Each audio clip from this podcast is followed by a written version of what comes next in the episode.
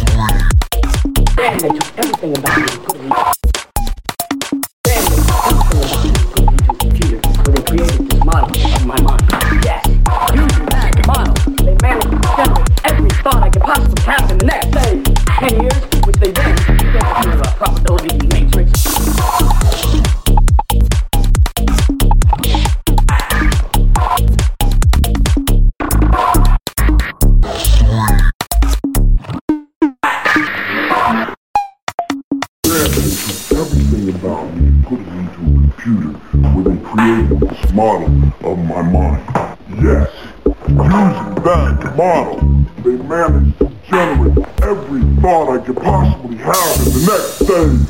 Ten years, which they then filtered through a probability matrix of some kind to, to determine everything I was going to do in that